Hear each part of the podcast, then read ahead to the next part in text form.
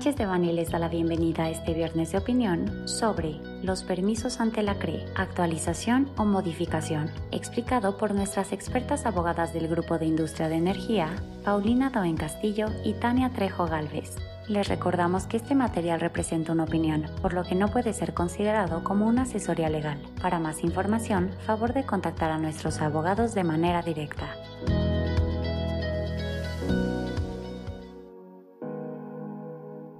Y todos los que nos acompañan en este podcast de opinión. También gracias Sánchez de Bani por la invitación. Tania, qué gusto verte, ¿cómo estás hoy? Muy bien, Pau, muchas gracias y, y, muchas gracias también a todos los que nos acompañan. Qué bueno, Tan. La verdad es que yo estoy muy emocionada de poder compartir con nuestra audiencia en este viernes de opinión este tema que a mi parecer es de gran relevancia y ha sido objeto de confusión en múltiples ocasiones. La idea principal de este episodio que me gustaría poder compartir con todos aquellos que nos escuchan, en particular con aquellos que cuentan con permisos otorgados por la Comisión Reguladora de Energía, a la que nos referiremos por su acrónimo CRE, es que cada cambio en las operaciones o en la estructura de sus negocios pudiera conllevar implicaciones que incidan en el estatus de cumplimiento del permiso asociado. Para darles contexto a ustedes, nuestra audiencia, partiremos del hecho que las actuales leyes en la materia, ley de hidrocarburos en el caso de hidrocarburos, petrolíferos y o petroquímicos, así como la ley de la industria eléctrica, en el caso de actividades permisionadas en materia de energía eléctrica, señalan la posibilidad de modificación de los permisos otorgados por la CRE, para lo cual, de manera genérica, lo que se hace es que se sigue un procedimiento que en la práctica implica básicamente ingresar una solicitud de un nuevo permiso. Esto lo menciono considerando la cantidad de información y documentación que hay que presentar, así como los tiempos de resolución del trámite, que pues mm, últimamente se traduce en una carga administrativa considerable para el regulado. Porque bueno, como sabemos, estos permisos son de una alta complejidad técnica. Incluso antes de la reforma energética del 2013, años en que ya existía la CRE, más no bajo su actual naturaleza de órgano regulador coordinado, estos procedimientos de modificación de permisos eran comunes para las actividades que en ese momento eran permisionadas por dicha comisión. Como regla general, una modificación de uno de estos permisos implica un análisis técnico, jurídico y financiero a realizarse por la CRE, por el cual hay que pagar derechos. Como todo, a esta regla general con el tiempo le fueron sobreviniendo excepciones que la CRE materializó en acuerdos que dieron origen a la figura de actualización, misma que, pues al configurarse, exime a los interesados del pago de derechos, pues los cambios correspondientes no implican una modificación sustancial de los términos y condiciones de los permisos respectivos. Así, en principio, eran pocos los supuestos de actualización. Por ejemplo, tratándose del cambio de nombre, denominación o razón social del permisionario, cambio en los datos del representante legal, cambio en los datos del domicilio del permisionario, así como la transmisión de acciones o partes sociales. Bueno, abro paréntesis, cuando éstas no implicaran la asunción por parte del adquirente del control de la sociedad permisionaria. Cierro paréntesis. Y pues hay que tener ojo aquí, pues esta última causal sobrevivió a los distintos acuerdos de la CRE, por la que se fueron agregando más supuestos de actualización. Y a la fecha aplica para la totalidad de las actividades permisionadas.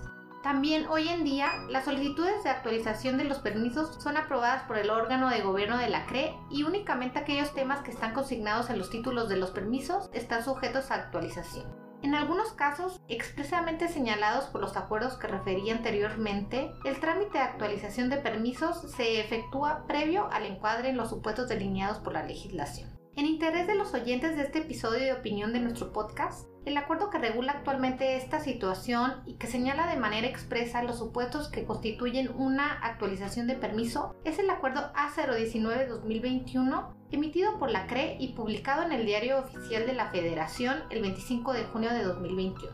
Este acuerdo integra, abroga y de fondo constituye una reexpresión de todos los acuerdos previos publicados por la CRE en este tema. Y bueno, la verdad es que nos tomaría varios episodios del podcast hablar de cada uno de los supuestos de dicho acuerdo, por lo que para efectos de este episodio específico y considerando lo que nos ha tocado observar en la práctica, mi compañera Tania Trejo abundará un poquito más en uno de los supuestos que precisamente no constituyen una actualización de permiso y que, bueno, por lo tanto, implicaría para el permisionario seguir el procedimiento de una modificación. Así que Tan, te cedo la palabra para que nos platiques un poquitito más acerca de esto. Gracias, Pau. Bueno, aunque como ya lo comentó Paulina, son diversos los supuestos de actualización de permiso incluidos en el último acuerdo de la CRE al que se hizo referencia, hoy nos gustaría enfocarnos justo en una excepción a dichos supuestos. Me refiero al cambio en la estructura corporativa o de capital social del permisionario, cuando éste deriva de una transmisión de acciones o partes sociales que directa o indirectamente impliquen la asunción por parte del adquirente del control de la sociedad permisionaria, es decir, un cambio de control, que aplica tanto para las actividades permisionadas de la industria eléctrica como de hidrocarburos en México.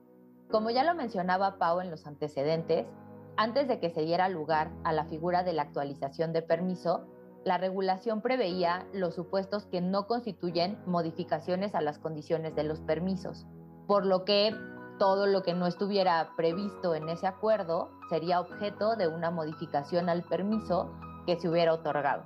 Tal fue y continúa siendo hasta el día de hoy el caso del cambio de control. Todo el proceso para que la CRE resuelva sobre la modificación del permiso por cambio de control puede tomar un plazo máximo de 140 días hábiles, ya que durante el proceso la CRE puede llevar a cabo requerimientos de información adicional. Mientras la CRE resuelve lo conducente, el permisionario puede continuar operando el permiso. Esto en virtud de que el permisionario sigue siendo el mismo, no cambia con, este cambio de control. Por otra parte, para solicitar la modificación de permiso por cambio de control, la CRE estableció como requisitos la presentación de un escrito libre firmado por el representante legal del permisionario en el que manifieste bajo protesta de decir verdad el cambio en la estructura accionaria y describa claramente los anteriores y nuevos porcentajes de participación de los accionistas, que está al corriente de sus obligaciones y que su permiso se encuentra vigente.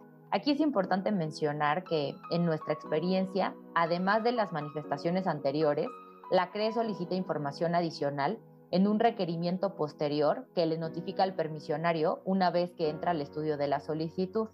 Esto no, no es una regla general, no es que tenga que ser así en todos los casos, pero como ya lo mencionaba, en nuestra experiencia hemos visto que así es como sucede. Al requisito comentado se debe sumar el comprobante de pago de aprovechamientos por concepto de modificación y la escritura pública donde se refleje el cambio en la estructura accionaria del permisionario. Este último requisito es muy importante porque implica que la transacción que dé lugar al cambio de control tenga que cerrarse antes de que la CRE apruebe la modificación del permiso.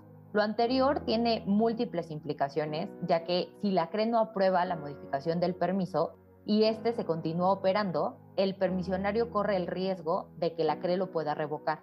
Por lo que en este último supuesto, la compraventa de acciones que tuvo como consecuencia el cambio de control tendría que deshacerse para evitar una posible revocación del permiso.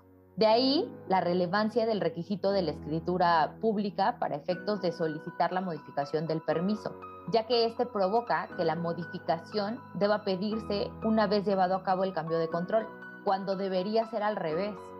Si la regulación requiriera la obtención previa de la aprobación de la modificación del permiso por parte de la CRE para poder llevar a cabo el cambio de control, esto evitaría que la transacción tuviera que deshacerse ante el riesgo de revocación del permiso si la modificación no es aprobada.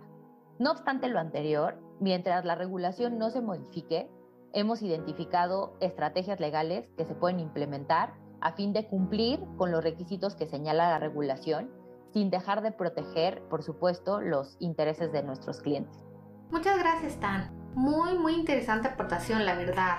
Y bueno, creo que ha llegado el momento de finalizar este episodio de Viernes de Opinión. Aprovecharía este pequeño espacio para invitar a nuestra audiencia a revisar y tomar en consideración este importante acuerdo previo a efectuar cualquier cambio en sus operaciones que se encuentren amparadas por uno de los permisos que otorga la CRE. Para cualquier duda o comentario sobre este material, contacte a Paulina Doen Castillo, paulina.doen.sanchezdevani.com Tania Trejo Galvez, te trejo arroba sanchezdevani.com